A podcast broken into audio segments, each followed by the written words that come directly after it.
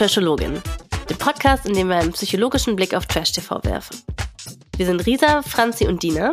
Wir sind Psychologin und jede Woche sprechen zwei von uns über Trash-TV.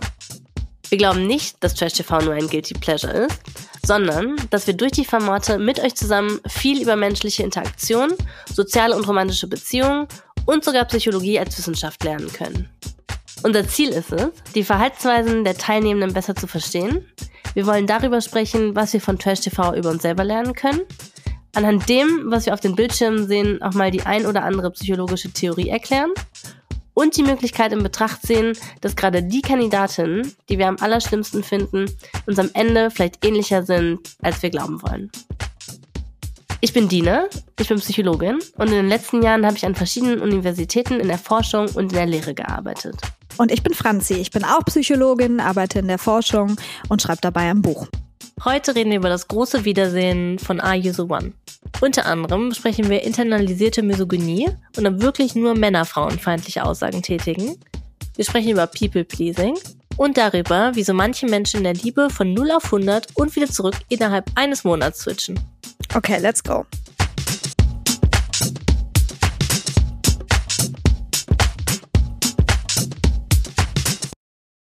Franz, hat sich wieder eine Zuhörerin bei uns gemeldet. Und zwar hat sie sich nach der letzten Folge, wo wir über Freundschaft Plus gesprochen haben, gemeldet. Denn da haben wir ja gesagt, dass wir tatsächlich noch nie erlebt haben, dass Freundschaft Plus, dass es gut ausgegangen ist. Und die Forschung, die du zitiert hattest, die war auch nicht ganz so optimistisch, würde ich sagen. Habe ich zumindest so in Erinnerung. Und die Zuhörerin, die sich gemeldet hat, die hat uns aber erzählt, dass die tatsächlich schon zweimal eine Freundschaft Plus hatte, die gut ausgegangen ist. Und mit gut ausgegangen meinen, meinen wir jetzt hier, ohne dass jemand ein gebrochenes Herz hatte am Ende. Und das fand ich ein super Anlass, um auch nochmal zu sagen, dass psychologische Forschung kann natürlich nie so 100% voraussagen, was irgendwo passiert. Also wenn man zum Beispiel findet, dass Menschen langfristig glücklicher sind mit PartnerInnen, die ihnen ähnlich sind, dann heißt das, dass es halt für den Durchschnitt der Menschen gilt oder dass halt die Forschung das durchschnittlich gefunden hat. Aber es bedeutet natürlich nicht, dass das für 100 Prozent aller Menschen gilt. Und ich finde das immer total wichtig zu sagen. Das heißt also auch, wenn ihr hört, was wir hier so erzählen und wenn ihr hört, was für Forschungen wir hier zitieren, das heißt natürlich nicht, dass wenn ihr jetzt total Bock auf eine Freundschaft Plus habt, aber dann habt ihr hier gehört, es geht oft nicht so gut aus, dass das bedeutet, dass es nie gut ausgeht. Das ist immer nur so eine, so eine Durchschnittssache. Genau, ja, das finde ich total wichtig nochmal zu sagen und deswegen habe ich mich auch total gefreut, dass die Zuhörerin uns geschrieben hat und dieses positive Beispiel auch hat. Ja, ich finde, das zeigt nochmal ganz klar, dass so Sachen, die Zahlen zeigen, nicht immer jeder Real Lebensrealität so entsprechen können. Ja, total. Aber andererseits hat die uns nämlich auch noch erzählt, dass sie sich andererseits in den, in einer anderen Studie, die du zitierst, hast, total wiedergefunden hat. Nämlich hast du ja letztes Mal erzählt, dass Sex und Intimität zu so einem Hormonausstoß führen, der halt zu einer Bindung führt. Habe ich das richtig in Erinnerung? Ja, genau, ähm, zu Oxytocin-Ausstoß. Ganz genau. Und da hat sie uns nämlich geschrieben, dass sie sich da total drin wiedergefunden hat und auch sich nach einem One-Night-Stand sogar schon mal gefragt hat, okay, kann das sein, dass man sich schockverliebt in einen One-Night-Stand? Boah, ja, ich glaube, das kann sich so anfühlen, vor allen Dingen, wenn der Sex einfach besonders gut ist, gerade so beim ersten Mal. Und ich meine, wir haben ja alle auch diese Bilder im Kopf von Liebe auf den ersten Blick. Dann ist das vielleicht auch so ein Gefühl von Liebe auf den ersten Sex. ja, also jetzt, wenn wir nochmal über Oxytocin nachdenken, kann das auf jeden Fall sein, glaube ich. Also ich fand es total spannend. Danke nochmal an die Zuhörerin, dass du uns geschrieben hast. Und wenn ihr auch so spannende Sachen habt, wenn ihr euch zum Beispiel in den Studien wiederfindet, die wir zitieren, oder aber auch wenn ihr das komplette Gegenteil erlebt habt, dann erzählt uns das gerne und schreibt uns das. Denn wir finden das total spannend. Unbedingt. Aber weißt du, bei wem recht wenig Oxytocin geflossen ist in dieser Staffel? Bei der Melanie. Und damit sind wir auch jetzt direkt beim großen Wiedersehen. Franzi, erzähl mir von der Melanie. Das große Wiedersehen.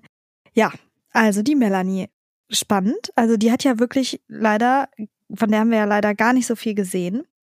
Die hat äh, jetzt nochmal gesagt, dass sie nur 13 Minuten Sendezeit hatte bei dem Wiedersehen.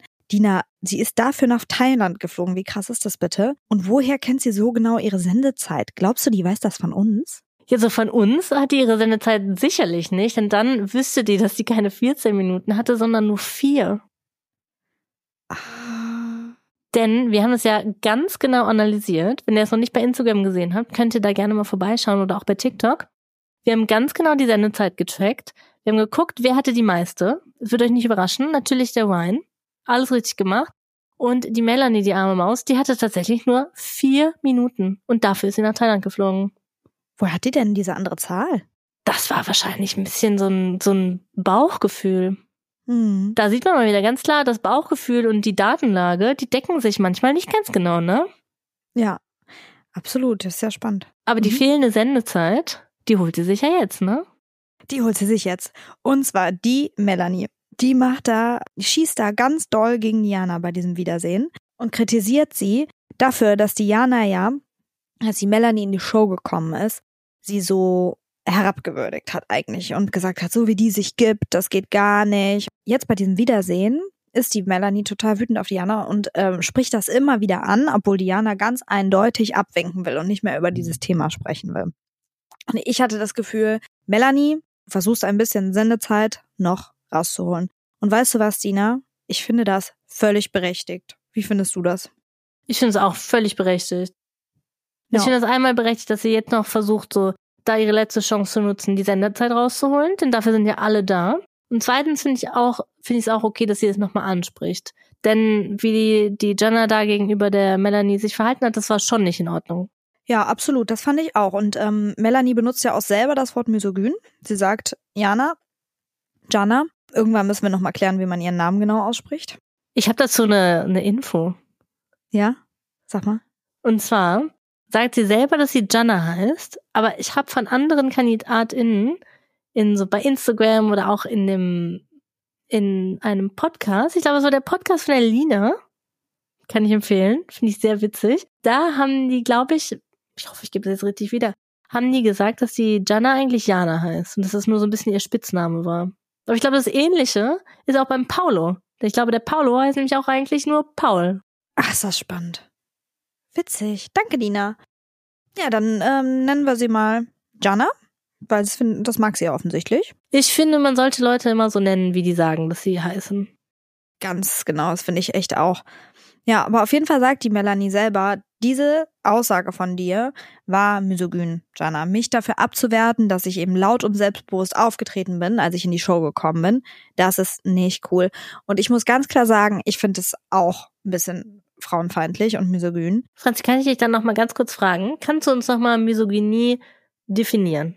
Wir haben das in einem früheren Podcast schon gemacht, aber vielleicht für diejenigen, die das nicht gehört haben oder die es auch vielleicht vergessen haben, vielleicht kannst du es noch mal erzählen. Es wurde ja auch leider in der Sendung nicht definiert. Nee, stimmt, das wurde gar nicht eingeordnet. Also das bedeutet Frauenhass und da geht es viel um so frauenfeindliche Einstellungen, die eben Probleme auf der äh, in der Gesellschaft äh, darauf schieben, dass Frauen böse sind oder ja schlechte Menschen sozusagen oder dass man sie abwerten muss für Dinge, für die man eben andere Geschlechter wollen, also für die man Männer nicht abwerten würde. Natürlich war diese Aussage misogyn, weil Jana ja die Melanie dafür abwertet, dass sie laut und selbstbewusst ist und das würde man ja bei einem Mann so auf die Art nicht machen, wenn wir uns zurückerinnern. Auch die Männer bei Aito sind ja recht selbstbewusst aufgetreten und eigentlich schon in die Show gekommen, damit, damit dass sie dann auch gesagt haben, wen sie bekommen und dass sie voll die Stecher sind. Ähm, und das hat ja die Jana auch nicht abgewertet, sondern es scheint sie nur bei der Melanie zu stören auf die Art. Und da muss ich einfach nochmal sagen, Melanie, hörst du uns? Ich weiß nicht, ob uns die Melanie hört, ich hoffe. Aber falls ja, ganz lieber Gruß, dein Auftreten war der Hammer und bitte sei weiter so laut und selbstbewusst, wie du bist. Es ist dein Recht, in dieser Welt so zu sein. Aber weißt du, was das für mich ganz klar zeigt, Dina? Das zeigt für mich, dass frauenfeindliche Einstellungen einfach nicht nur Männersache sind, sondern wir uns da einfach auch alle selber an die eigene Nase, pack Nase packen müssen. Und dass dieses ganze Männerbashing, was ich ja auch manchmal, rege ich mich ja auch über Männer auf, dass das einfach gar nicht so zielführend ist oder sein muss. Weil klar äh, kann das wütend machen, weil die ja auch die sind, die am Ende von den frauenfeindlichen Einstellungen profitieren, indem sie dadurch halt mehr Macht bekommen zum Beispiel, weil sie jetzt am Arbeitsplatz eben nicht abgewertet werden, wenn sie ähm, selbstbewusst auftreten. Das ist ja so eine ganz typische Sache. Frauen werden dafür abgewertet, Männer nicht so. Andererseits braucht man das, selbstbewusst aufzutreten, um in Führungspositionen zu kommen. Das heißt, Männer profitieren ganz stark dran davon, aber trotzdem würde ich sagen, dieses Männerbashing ist nicht so zielführend, weil diese Einstellungen ja in uns allen herrschen und das zeigt ganz klar die Jana. Was ich finde, was man auch nochmal dazu sagen muss, nur weil jemand jetzt was Misogynes sagt, bedeutet es ja nicht, dass die Person automatisch misogyn ist. Um das nochmal vereinfacht zu sagen, wir sagen ja alle oft misogyne Sachen oder wir sagen alle öfter mal misogyne Sachen, weil wir es auch einfach ja so internalisiert haben. Aber das bedeutet nicht, dass die Jana jetzt generell Frauen hasst und dass die Jana generell gegen Frauen ist, sondern dass sie halt in dieser einen Situation was gesagt hat, was tatsächlich misogyn war und was auch eigentlich toll wäre, würde ich sagen, wenn sie es in Zukunft nicht mehr macht. Absolut. Und die sieht das ja auch ein. Aber voll wichtig, was du da nochmal sagst. Genau. Da sind Einstellungen und irgendwo auf diesen Einstellungen befinden wir uns alle. Weißt du, ich habe früher ganz viele Blondinenwitze und so gemacht. Ich habe so viele Sachen gesagt, äh, wo ich heute mir denke, boah, wenn ich da nochmal drüber nachdenke, ist es einfach gar nicht so cool und spricht für ja, so Dynamiken, die einfach nicht so ganz fair sind irgendwie in der Gesellschaft. Und das ist ja auch das Trickige daran. Deswegen ist es ja auch noch nicht gelöst, das Problem der Geschlechtergleichstellung, weil ja einfach, wenn das Problem so einfach wäre, wie die Männer sind doof, ne, dann hätten wir ja gar nicht, gar kein Problem mehr. Dann würden wir halt einfach alle aufhören, deren Wäsche zu waschen und mit denen Sex zu haben und ab, ab geht die Post. Da wäre das ja alles einfach kein Problem mehr man muss sich, glaube ich, einfach im Hinterkopf behalten, dass wir tatsächlich alle in einer frauenfeindlichen, in einer misogynen Welt aufgewachsen sind und Frauen anders behandeln und beurteilen als Männer. Und es ist einfach ein Irrglaube zu sagen, dass es halt nur Männer sind, die sich so verhalten, sondern es sind auch Frauen. Also auch Frauen sagen frauenfeindliche Sachen, haben frauenfeindliche ähm, Gedanken und Einstellungen internalisiert. Und spannenderweise habe ich es auch an meiner eigenen Forschung immer gesehen. Denn da ging es ja viel darum, ob man Männer und Frauen am Arbeitsplatz unterschiedlich bewertet und behandelt. Und da haben wir natürlich auch immer nach Geschlechterunterschieden der Bewertenden gesucht. Also wir haben uns geguckt, die, angeguckt, ob die Probanden und Probandinnen, die wir gefragt haben, ob die unterschiedlich die Leute bewerten. Und da haben wir tatsächlich nie einen Unterschied gefunden. Andererseits gibt natürlich gibt schon ein paar Studien, die zeigen, dass unter bestimmten Umständen tatsächlich Frauen härter mit anderen Frauen ins Gericht gehen. Und das ist eine ganz spannende Forschungsreihe, aber die sparen wir uns für ein anderes Mal auf. Boah, Lida, ich liebe es, wenn du von deiner Forschung erzählst. Danke dir. Ich finde, wir müssen über deine Forschung auch nochmal ähm, auch nochmal ausführlicher reden. Denn du hattest ja neulich sogar eine ganz spannende Publication und ich finde eigentlich nächste Folge solltest du uns die am Anfang nochmal zusammenfassen. Hey, vielleicht mache ich das. Leute, Unbedingt. ich habe was publiziert, meinen ersten wissenschaftlichen Artikel. Das war ganz aufregend. Oh, das mache ich. Finde ich super. Wir schreiben das auf die Liste für, fürs nächste Mal. Also, Dina, ich finde zusammenfassend kann man sagen, das, was die Diana da gesagt hat, definitiv misogyn ist es Melanies gutes Recht, sowohl ein bisschen Sendezeit rauszuholen, als auch das nochmal irgendwie anzusprechen. Aber alles in allem ist die Diana vermutlich trotzdem keine Frauenhasserin und wird wohl in der Lage sein, darüber zu reflektieren und sowas in Zukunft nicht mehr so häufig zu sagen, vor allen Dingen nicht vor laufender Kamera. Ja, also ich finde mit der Jana tatsächlich auch nicht so hart ins Gericht gehen. Da gibt es andere Menschen in dieser Folge, mit denen ich schon ein bisschen härter ins Gericht gehen würde, wenn nicht sogar ganz, ganz hart ins Gericht gehen würde. Lass mich raten, Etty. Ganz genau. Franzi, was sagst du zu dieser ganzen Maya-Etty-Sache? Das war schlimm für mich, Dina. Das hat ganz viel ungute Gefühle in mir ausgelöst, die mich an vergangene Beziehungen erinnert haben. Wie die Maya da vor dem Etty sitzt. Und sie teilt ihm authentisch und klar mit, wie die Dinge für ihn waren. Und er sitzt da und er ist wie ein Stein. Und er sagt einfach nichts. Und das alleine, ey, ganz ehrlich, das empfinde ich schon als Gaslight, weil er einfach so überhaupt nicht ihre Anliegen adressieren kann und überhaupt nicht auf sie eingehen kann. Er lässt sie komplett abblitzen und ich finde, sie macht das total stark. Sie bleibt irgendwie bei sich und versucht trotzdem zu formulieren, was sie beschäftigt. Was ich meine, ganz ehrlich, das ist doch nicht die Lösung, da zu sitzen und zu sagen, nein, ich fühle gar nichts, ich merke gar nichts, weil ihr habt doch offensichtlich einen Konflikt. Dann muss man doch darüber sprechen, was in einem vorgeht. Und die Maya macht das, aber der Etty macht es gar nicht, sondern er sitzt da und lässt sie einfach komplett abblitzen. Ich fand das wirklich ganz schlimm. Was ich aber sehr gut daran fand, war, dass man gesehen hat, dass sich wenigstens Maya und Afra endlich darüber verbündet haben. Und das lieben wir natürlich, das haben wir ja schon häufiger gehabt, ähm, Verbindungen unter Frauen toll. Ich glaube, es ist auch der einzige Weg, wie man so Männer wie den Eti, wie man, wie man damit umgehen kann. Ne? Man muss sich mit den anderen Frauen verbinden. Ja, genau. Weil dann merkt er ja auch, dass es halt vielleicht auch für keine potenzielle Partnerin eine Umgangsform ist, mit der man Konflikte lösen kann. Weil das funktioniert ja nicht. Das wird der, der wird in, in keiner Beziehung langfristig so Konflikte lösen können. Wird einfach nicht funktionieren. Es kann sein, dass er immer mal wieder für eine gewisse Zeit jemand findet, die sich da so unterordnet, dass die das äh, eine Zeit lang mitmacht. Aber auf lange Sicht ist es nicht funktional. Kann, kann mir keiner sagen. Es hat mich beim Zuschauen, hat es mich richtig aggressiv und sauer gemacht. Wie der so völlig teilnahmslos da sitzt und die Maya sitzt da und die schüttet ihm ihr Herz aus, sie ist offen und authentisch, sie sagt, wie sie sich gefühlt hat und der sitzt da so völlig teilnahmslos. Und ich glaube nicht mal, dass es, dass es ihm völlig egal ist. Kann ich mir eigentlich nicht vorstellen. Ich glaube tatsächlich, wie du sagst, es ist so seine, seine Bewältigungsstrategie oder beziehungsweise das Fehlen einer Bewältigungsstrategie, dass er dann ja. einfach so sitzt und tut, als würde ihn das alles überhaupt nicht jucken. Absolut. Das ist halt einfach gefühlskalt dann werden, ne? Und dann muss man sagen, du better. Also, weil ich glaube auch, dass das die Tatsache, dass er nicht spricht, eher dafür spricht, dass er, dass das emotional viel mit ihm macht, ne? Das ist ja auch das, wenn du, wenn das für ihn alles so einfach wäre, dann könnte er doch sagen, boah, Maya, krass, also es tut mir leid. Du hast das ganz anders empfunden als ich. Und irgendwie, vielleicht habe ich mich da nicht so cool verhalten, vielleicht habe ich nicht klar genug kommuniziert, es tut mir leid, dass es dir so geht. Für mich ist es so und so. Das könnte er ja machen. Das kann er aber nicht. Er ist überfordert emotional mit der Situation und da kann er einem vermutlich auch wieder leid tun, weil vermutlich hat er einfach nicht so gut gelernt, über seine Gefühle zu sprechen und die in einer konstruktiven Form rauszubringen, rauszulassen. Und gleichzeitig denke ich mir, do better. Das kann man schon schaffen und man kann da auch ein bisschen dran arbeiten. Ja, also dazu zu gucken, ist, ich fand es einfach völlig frustrierend. Ich wollte am liebsten da rein und den schütteln und sagen, jetzt sag doch mal was. Mhm. Ja, das wollte ich auch. Aber was mich tatsächlich auch noch verwundert hat an der ganzen Sache, ist, dass die Maya ja das Gefühl hatte, dass sie und der Etty Freunde werden würden. Und das kam mir in der Show einfach gar nicht so vor und ich war richtig überrascht, denn vor allem, wenn für eine Person da mehr Gefühle im Spiel sind, dann halte ich persönlich, muss ich sagen, das fast für unmöglich, dass man da irgendwie eine Freundschaft aufbauen kann. Ich habe mich tatsächlich gefragt, aber ich weiß nicht, ob es so ist, aber es habe ich mich gefragt, ob die Maya diese Freundschaftssache benutzt, um dahinter quasi so ihre verletzten Gefühle so zu verstecken und denen Ausdruck zu verleihen.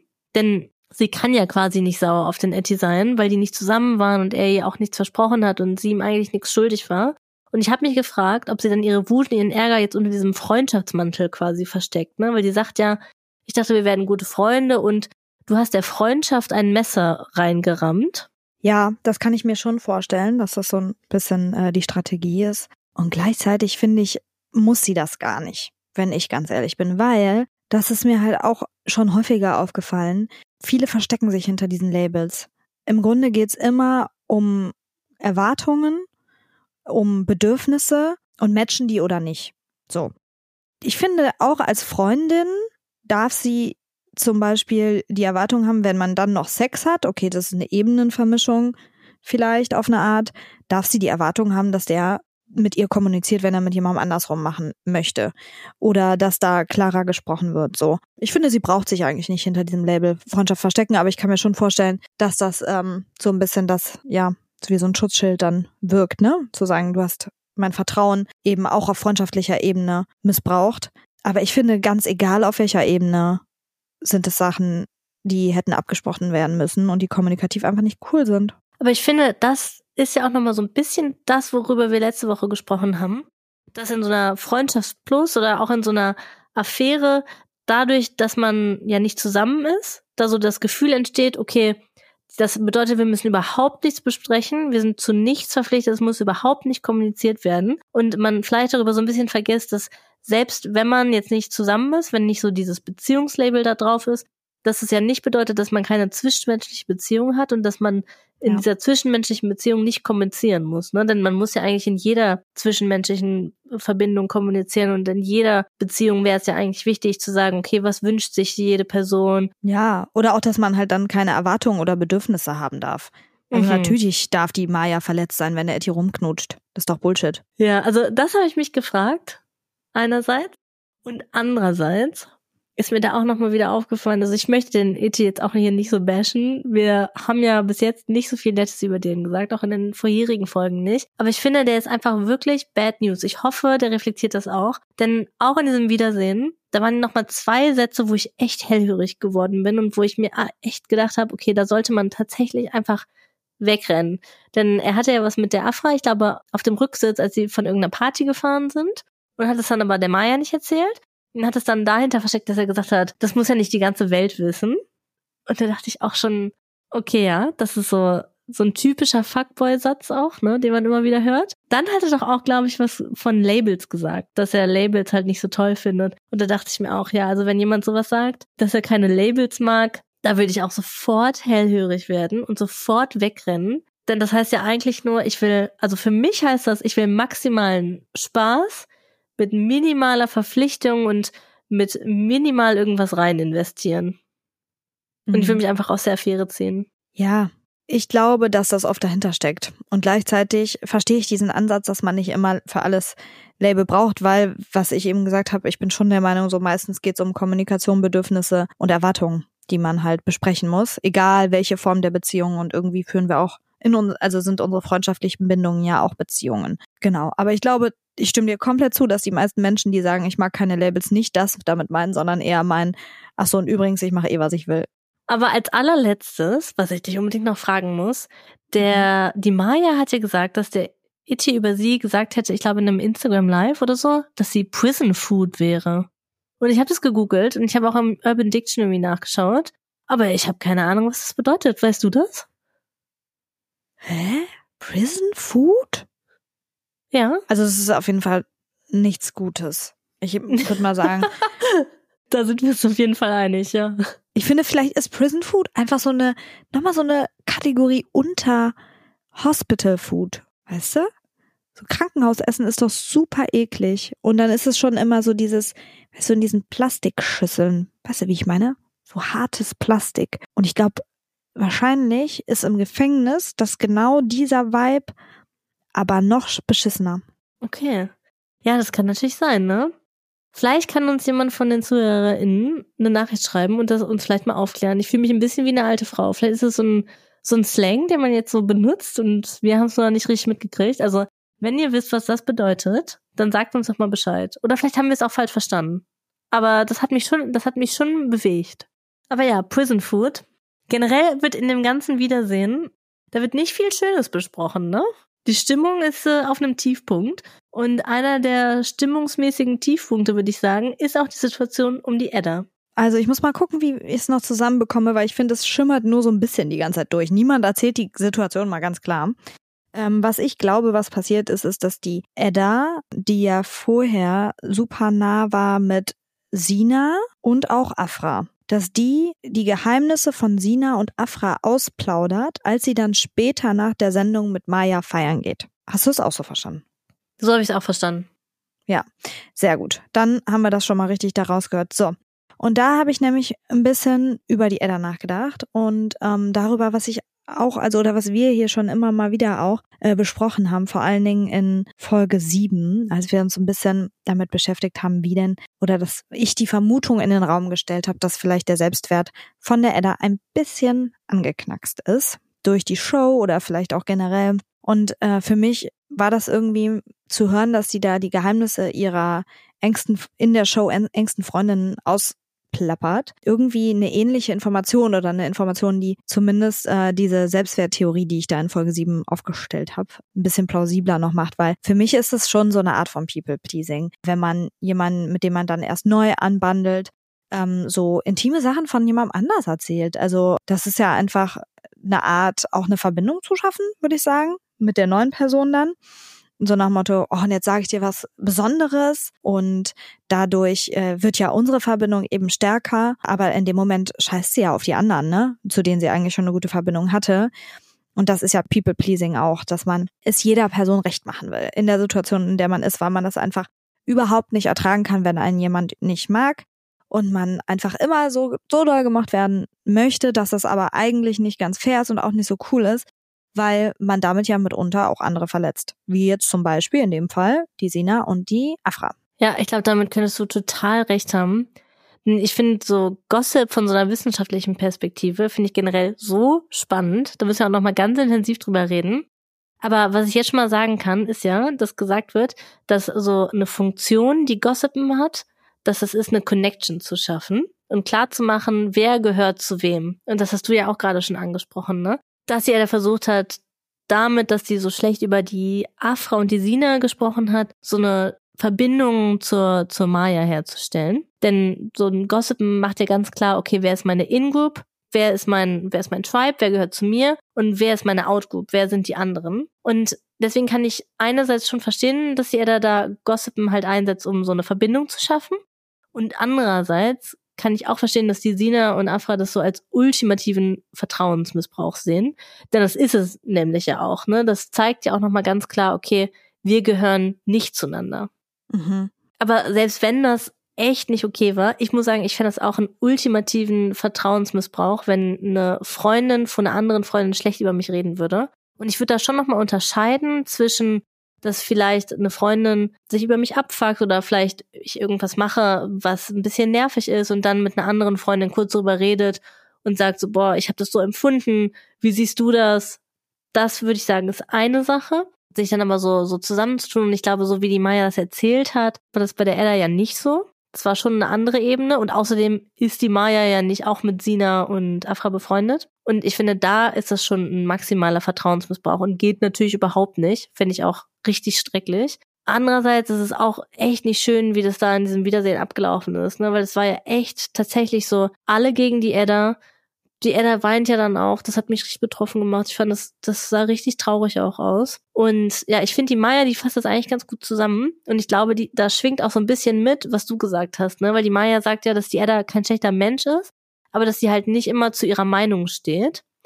Und da schwingt ja auch schon mit dieses People-Pleasing, ne? Dass die er da wahrscheinlich mit den Leuten, mit denen die gerade zusammen ist, es einfach recht machen will und denen dann halt sagt, was sie gerne hören wollen. Und halt, das bedeutet dann vor der Maya sagt die was Schlechtes über Sina und Afra und vor den beiden sagt sie dann halt was Schlechtes über die Maya. Ja, genau. Da gehe ich mit, Dina. Und ich finde das sehr traurig, weil Edda, ich weiß nicht, ob du uns hörst, aber liebe Edda, du bist offensichtlich schlau weil du hast das Game da am Ende auf jeden Fall am besten im Griff gehabt. Du hast ein gutes und offensichtlich sehr sensibles Herz. Auch das haben wir schon gesehen. Und es gibt so viele Gründe dafür, einen guten Selbstwert zu haben. Schick da ein bisschen Liebe hin und du musst es nicht allen recht machen.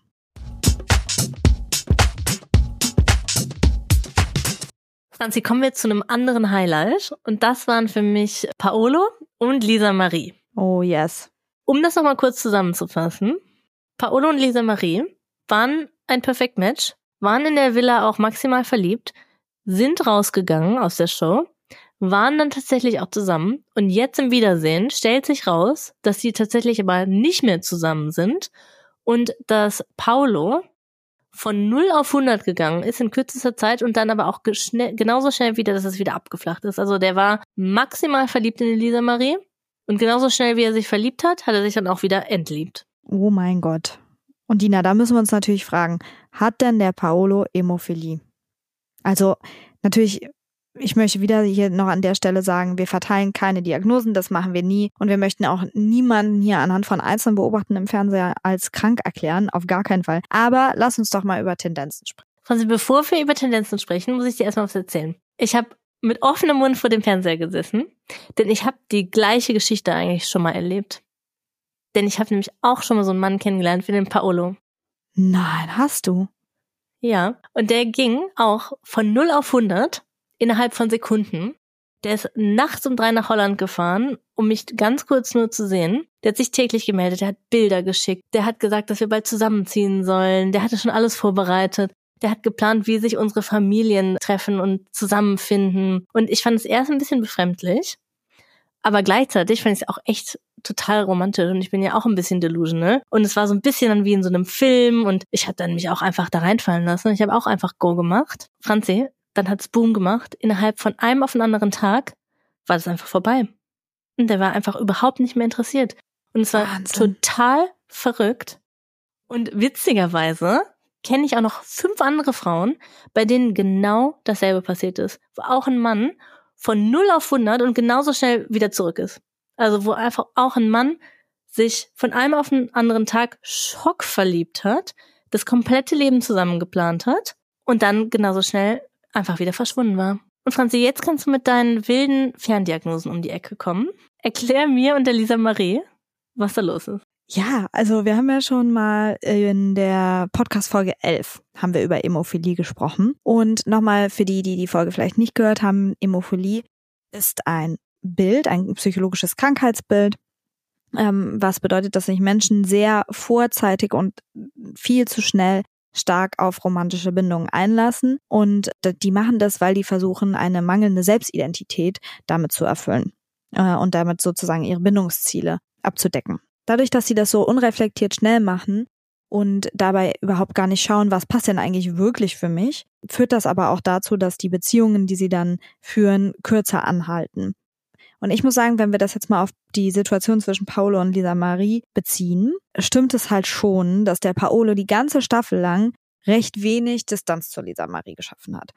Also es war ja schon so, dass sie immer mal wieder gesagt hat, ich weiß nicht so ganz, also auch vor allen Dingen am Anfang, ich möchte mir die Option offen halten. Ich will gucken, jemand anders könnte auch mein Perfect Match sein. Ja, wir haben eine gute Ebene, aber mal schauen. Sie hatte diese Situation mit Kevin, ich weiß nicht, ob du dich erinnerst, wo die sich irgendwie so fast geküsst haben, aber dann beide gesagt haben, nein, wir haben uns dagegen entschieden. Und der Paolo, der wiederum zieht da ja überhaupt gar nicht mit. Er möchte von Anfang an nur die Lisa Marie. Und das zieht sich durch die ganze Staffel. Also als er einmal der Lina so ein Bussi gibt, da stirbt er ja fast tausend Tode, ne? Falls du dich daran erinnerst. Das ist ja wirklich der Wahnsinn. Also er hat ja wirklich partout nur Augen für sie und ihr ist es teilweise manchmal sogar ein bisschen zu viel, aber sie, so mit der Zeit, sagt sie, denkt, also lässt sie sich dann eben schon drauf ein und ähm, ja, lässt sich irgendwie auch fallen. Und dann sind die beiden total happy, gehen von Aito raus und anscheinend nach der Show war es dann sogar so, dass er so Sachen gesagt hat, wie ich will dich heiraten, er hat sie der Familie vorgestellt und all dieses. Und jetzt einfach ist er verlobt mit einer anderen. Und ich finde das schon krass. Franzi, sind die wirklich verlobt? Ich glaube schon. Hoffentlich spreche ich hier jetzt keine Fake News. Leute, checkt das nochmal ab. Aber vom Gefühl her wird's mich nicht wundern. Wir werden das nochmal rausfinden und euch nächste Woche sagen. Aber auf jeden Fall, Paolo, ich finde deine romantische Seite ja echt irgendwie auch sweet, ne? Ich finde aber, wenn du dich so wenig darüber reflektierst, was du eigentlich willst und ob das passt, ist es halt trotzdem nicht gut. Weil das ist ja das, was wir über Emophilie gelernt haben ohne dass du jetzt die, ohne dass Paolo jetzt eben diese Diagnose haben muss, aber dieses schnelle Springen in sehr starke, intensive emotionale Bindung spricht halt dafür, dass er da zumindest leichte, ganz leichte Tendenzen hat, wenn wir das als Skala sehen, auf der alle irgendwo sich befinden.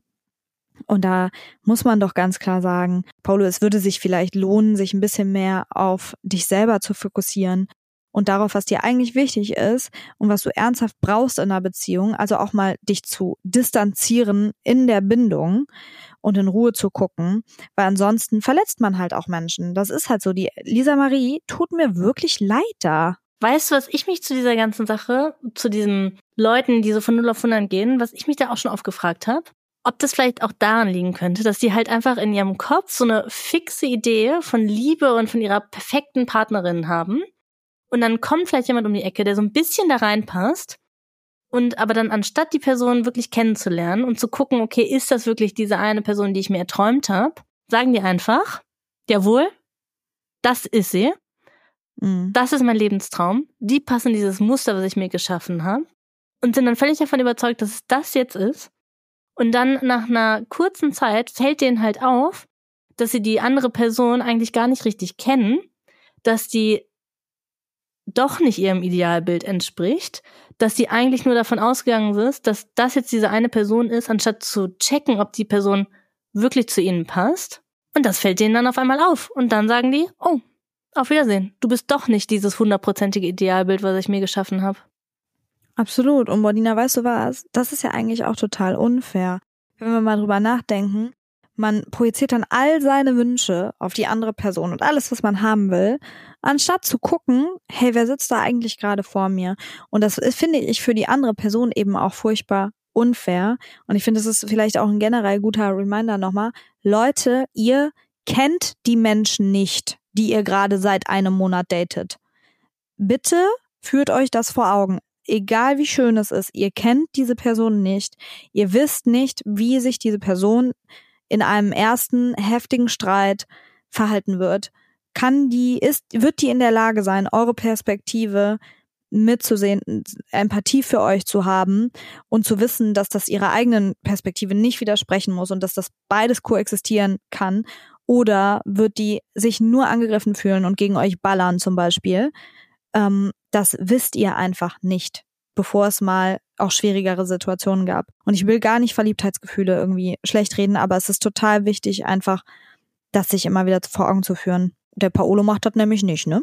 Nee, absolut. Und ich würde dazu jetzt im Nachhinein auch nochmal ganz klar sagen, wenn man sich ja so kurz kennt, darf so von 0 auf 100 zu gehen, das ist nicht romantisch, das ist einfach weird. ja, und weißt du, was ich hoffe? Ich hoffe, die Lisa Marie, die das ja nicht so stark, also die das ja nicht so gemacht hat, ähm, dass die das nicht zu so sehr auf sich bezieht. Ja, das hoffe ich auch. Also ich würde der Lisa Marie sagen, halt dir nochmal vor Augen, Menschen drehen sich in allererster Linie um sich selbst und um ihre eigenen Trigger und darum, was sie eben vorher schon mal emotional und psychisch geprägt hat.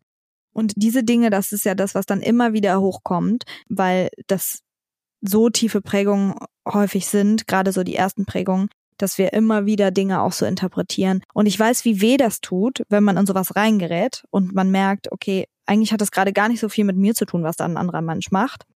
Aber vielleicht ist das auch das, was es dann wieder leichter macht, zu sagen, jetzt an Lisa Maries Stelle, der Paolo ist da gerade, das hat was mit ihm zu tun, dass er sich so verhalten hat und nicht mit mir. Ja, ich glaube, da sagst du was ganz Wahres. Denn weißt du, wie das mit mir und diesem Mann, der das mit mir gemacht hat, wie das ausgegangen ist? Erzähl mir das. Der hat sich nach einem Jahr wieder gemeldet. Und ich hatte mich ja das ganze Jahr gefragt, was ich falsch gemacht hatte und ob ich den zu sehr eingeengt habe, ob ich was hätte anders machen können. Ihr seht das nicht? Oh mein Franzi, Gott. Äh, schlägt sich gerade vor, vor die Stirn.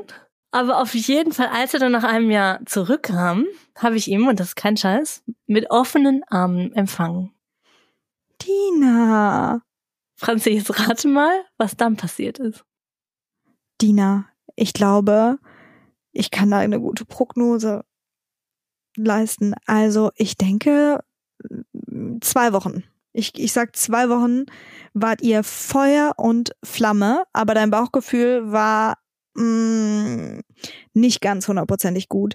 Aber gleichzeitig hattest du auch so Angst, ihn wieder zu verlieren, dass du es noch zwei Wochen gemacht hast und dann ist er wieder abgehauen.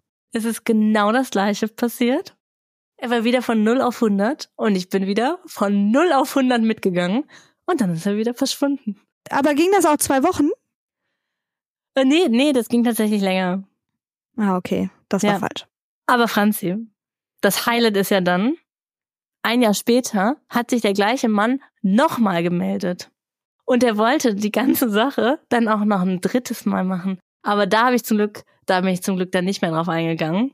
Das ist so krass. Aber ähm, mein Fazit davon ist ganz klar, ein Mann, der von 0 auf 100 in kürzester Zeit geht, das ist für mich absolute Red Flag. Und ich denke, dass die Person dann sich nicht wirklich in dich verliebt hat, sondern einfach nur so eine Idee von der perfekten Partnerin und eine Idee von dir, die die so in ihrem Kopf haben. Ja, und ich glaube, an der Stelle kann man das schon auch ähm, gendern. Also da spreche ich jetzt mal für die Queer Bubble. Auch eine Frau, die von 0 auf 100 geht, ist schon schwierig.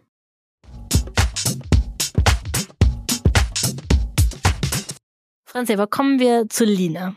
Die hat ja als einzige Geld gewonnen, 20.000 Euro, und hat gesagt, dass sie tatsächlich das nicht mit den anderen geteilt hat, sondern dass sie einen Teil davon spendet und den Rest für sich behält. Krass. Wie findest du das, Dina? Ich finde es super. Ich hätte es auch nicht verteilt und ich denke, dass die meisten das auch nicht gemacht hätten, wenn die mal ehrlich sind. Ich muss sagen, ich finde es auch echt okay, weil ganz ehrlich, wenn man das aufteilt, ist es einfach auch gar nicht mehr so viel für jede Person. Und äh, Spenden, also da haben die Leute auf jeden Fall tausendmal mehr von. Und ich fände es sogar auch gerechtfertigt, wenn die sich, weiß ich nicht, ein Taui oder 2000 behält für sich, ne? Auch so als Schmerzensgeld. Ja, oder auch sogar mehr. Aber Mhm. weißt du, was mir bei der Lina aufgefallen ist? Ich fand das wirklich, wirklich ein Unterschied wie Tag und Nacht. Denn in der Show, da war die so eine richtige Frohnatur, so richtig witzig, spritzig. Und hier einfach gar nicht mehr. Ich finde, die wirkt so niedergeschlagen und das fand ich richtig schade zu sehen. Also man hatte so das Gefühl, dass sie einfach so maximal enttäuscht von allen Leuten und von der Situation war und einfach auch überhaupt keine Lust mehr hatte, da zu sein.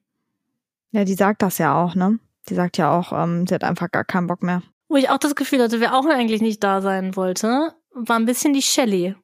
Die Shelly, das ist absolut wahr. Das war nicht leicht für die, ne? Nee. Wollen wir das nochmal kurz zusammenfassen? Ja. Also die Shelly, die geht ja mit dem Wilson aus der Show. Und die zwei sind ein Perfect Match und die haben sich gefunden. Und es ist ja schon auch in der Show so, dass die Shelly unglaublich Interesse an dem hat und ähm, das Ganze aber eher langsam vonstatten geht. Ähm, weil der Wilson da, von dem kommt auch nicht so unglaublich viel zurück, aber gleichzeitig bleibt er bei der Shelly. Also es ist nicht so, dass nicht viel zurückkommt, weil er so unheimlich Interesse an irgendeiner anderen hätte, sondern er ist verhalten, das merkt man, aber schon bei der Shelly. So, alles in einem. Und jetzt ist es tatsächlich so, dass die anscheinend die, ähm, die Villa verlassen haben und dann der Wilson sich gar nicht mehr richtig bei der Shelly gemeldet hat. Kannst du es glauben? Das hat mich tatsächlich nicht so gewundert. So wirkt er auf mich. Krass. Also ich fand's schon krass. Ich dachte so, das kannst du doch nicht bringen, also in eine Dating-Show gehen und dann irgendwie dein Perfect Match finden und dich gar nicht mehr richtig melden. Aber weißt du, was ich auch schlimm daran finde? Also erstmal, dass es dann ja wohl, das sagt Jelly, darauf zurückzuführen ist, dass er halt irgendwie eine Datingpartnerin in Thailand dann sogar schon hatte, die dann auch dahin geflogen ist. Da gab es irgendwie dann so abstruse Geschichten und keine Ahnung. Aber anscheinend hatte er da irgendwie jemanden zumindest im Hinterkopf. Und was ich aber auch krass an der Situation finde, ist, dass er äh, dann am Ende sagt, ja, er hätte ja nur so ein bisschen gewartet und dann hätte er ja doch gewollt. Also das finde ich, ist auch ein Gaslight. Weil wenn er gewollt hätte, hätte er sich direkt nach der Show gemeldet. Also dann hätte er ja nicht warten müssen. Und so schiebt er das jetzt einfach nur auf die Shelly dass er dann sagt, ja, muss dann noch ein bisschen gewartet und dann wäre ich ja da gewesen. Hä? Verstehe ich gar nicht. Und für die Shelly, für die ist das ja offensichtlich schlimm. Äh, die kommt da in so einen emotionalen Zustand, dass die total lacht und weint gleichzeitig. Auch ziemlich stark, kann man sagen. Und da habe ich gedacht, boah, das wollte ich schon immer mal recherchieren. Ich habe immer manchmal jetzt beim Podcast so Fragen, wo ich denke, boah, voll lange wollte ich das schon rausfinden. Und dann, jetzt ist endlich der Zeitpunkt gekommen. Und so mit diesem Lachen und Weinen gleichzeitig. Ich habe mir erstmal ein Paper angeschaut, äh, wo die das Syndrom äh, beschrieben haben, weil das gibt's auch als Syndrom. Dass Leute das eigentlich immer machen. Und das ist ja bei der Shelly nicht so. Die Shelly ähm, macht das ja nur in diesem einen Moment. Wir haben das vorher auch noch nicht gesehen. Das heißt, sie hat ganz klar dieses Syndrom nicht, aber ich habe mir das Paper trotzdem durchgelesen, weil ich dachte, äh, wie auch bei den anderen Diagnosen, es hilft halt manchmal, um auch so Tendenzen zu äh, verstehen zu können. Und jetzt kommt der größte Witz. Rate mal, wie der Forscher heißt, der dieses Syndrom das erste Mal beschrieben hat, Dina. Sagt mir. Der heißt Wilson.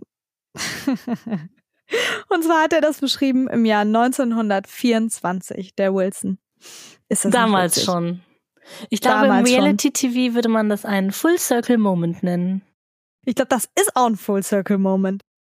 Aber alles in allem hat die Recherche vor allen Dingen ergeben, dass die Shelley wahrscheinlich maximal überfordert ist.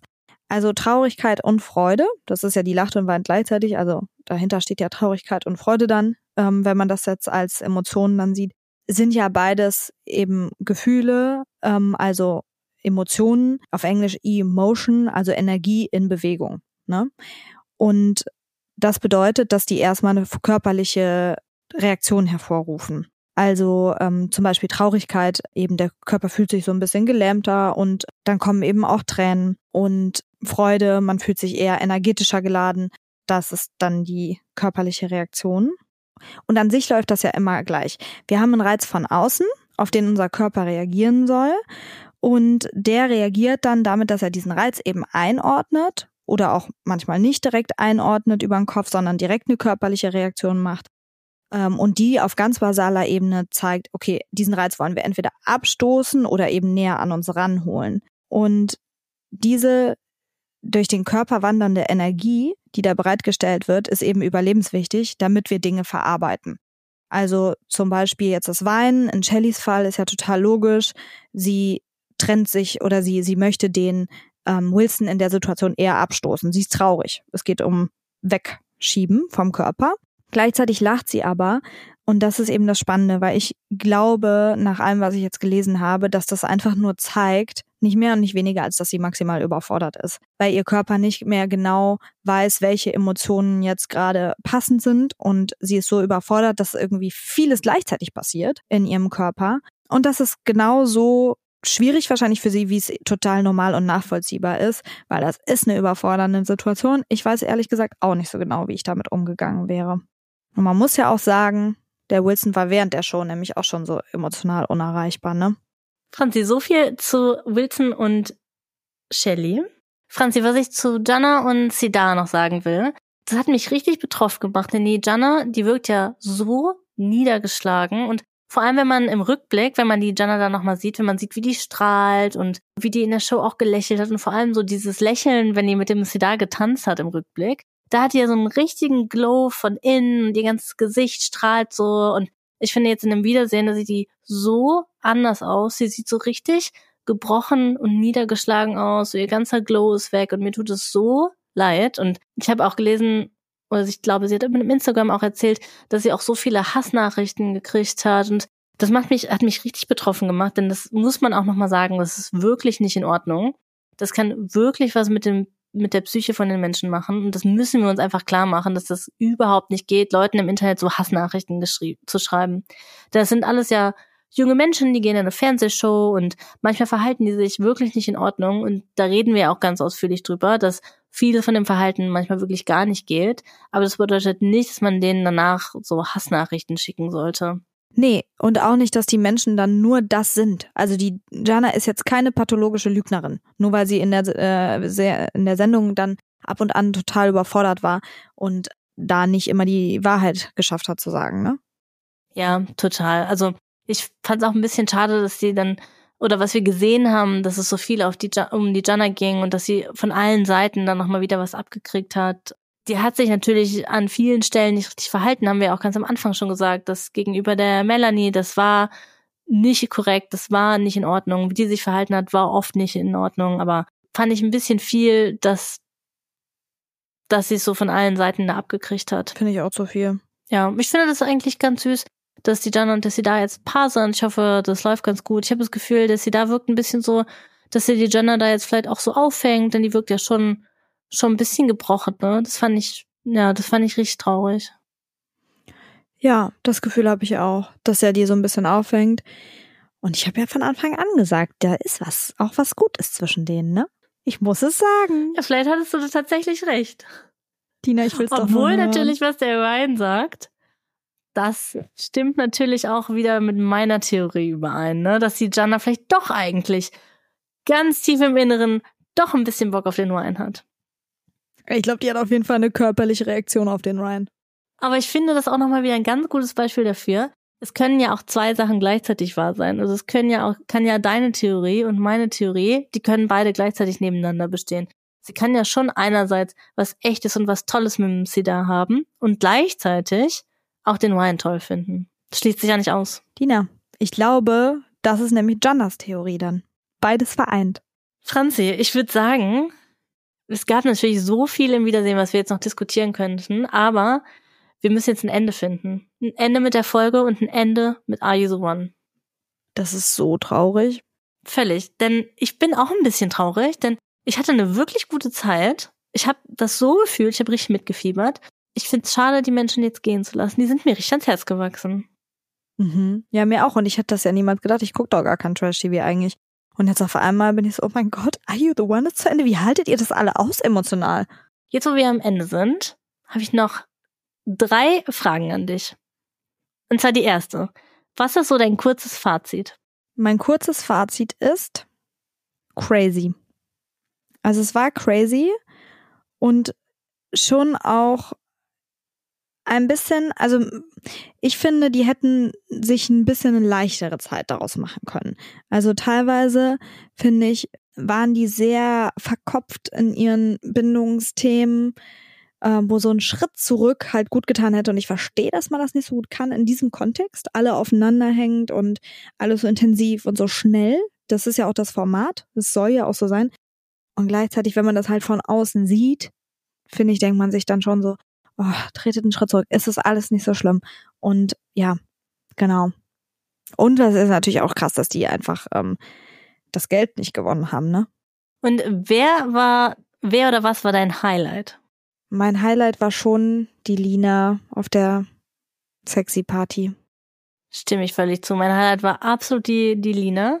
Und aber auch der Ryan. Denn ich finde, die beiden, die haben das getragen. Ich stimme der Sophia Maler da ausnahmsweise mal total zu, dass der Ryan, der hat uns schon maximal unterhalten. Muss man ihm lassen.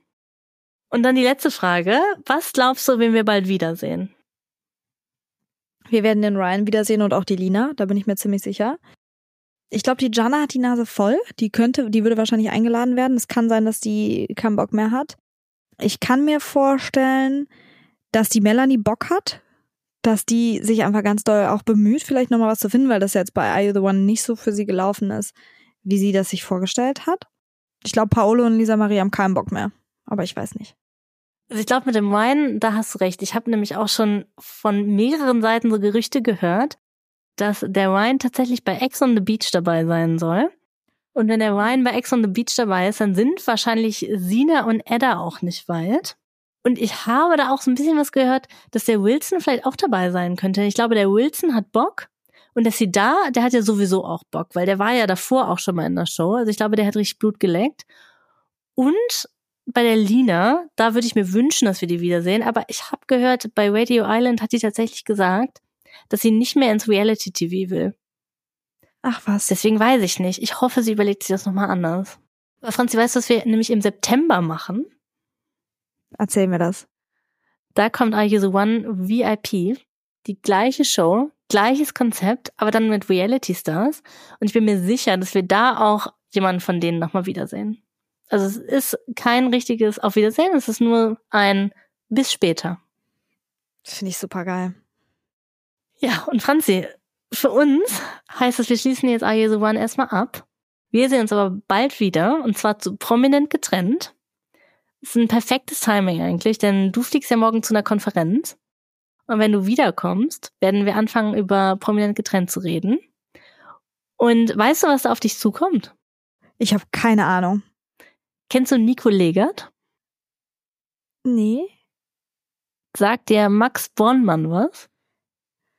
Auch nicht? Scheiße, ich bin die schlechteste Trashologin, die es je gegeben hat, Dina. Nein, bist du absolut nicht. Das heißt ja nämlich, du bist völlig unvoreingenommen und kannst mit mir und den ganzen anderen Leuten da draußen, denen diese Leute alle was sagen, schon sehr bald ganz in die Tiefe gehen und mit uns zusammen überlegen, was ist da eigentlich los? Das war Trashologin. Alle Aussagen in diesem Podcast sind nur unsere persönlichen Meinungen, die auf kurzen Fernsehausschnitten basieren. Wir stellen hier viele Vermutungen an, aber nichts davon sind unbestreitbare Fakten. Es könnte auch alles ganz anders sein. In der Psychotherapie kann man keine Ferndiagnosen stellen. Deswegen ist auch nichts, was wir hier sagen, einer Diagnose gleichzusetzen. Wir geben in unserem Podcast manchmal Tipps und Ideen, was ihr ausprobieren könnt, aber der Podcast ist keine psychologische Beratung und wenn ihr das Gefühl habt, ihr braucht psychologische Unterstützung oder Psychotherapie, dann ruft bei der Terminservicestelle 116 117 an.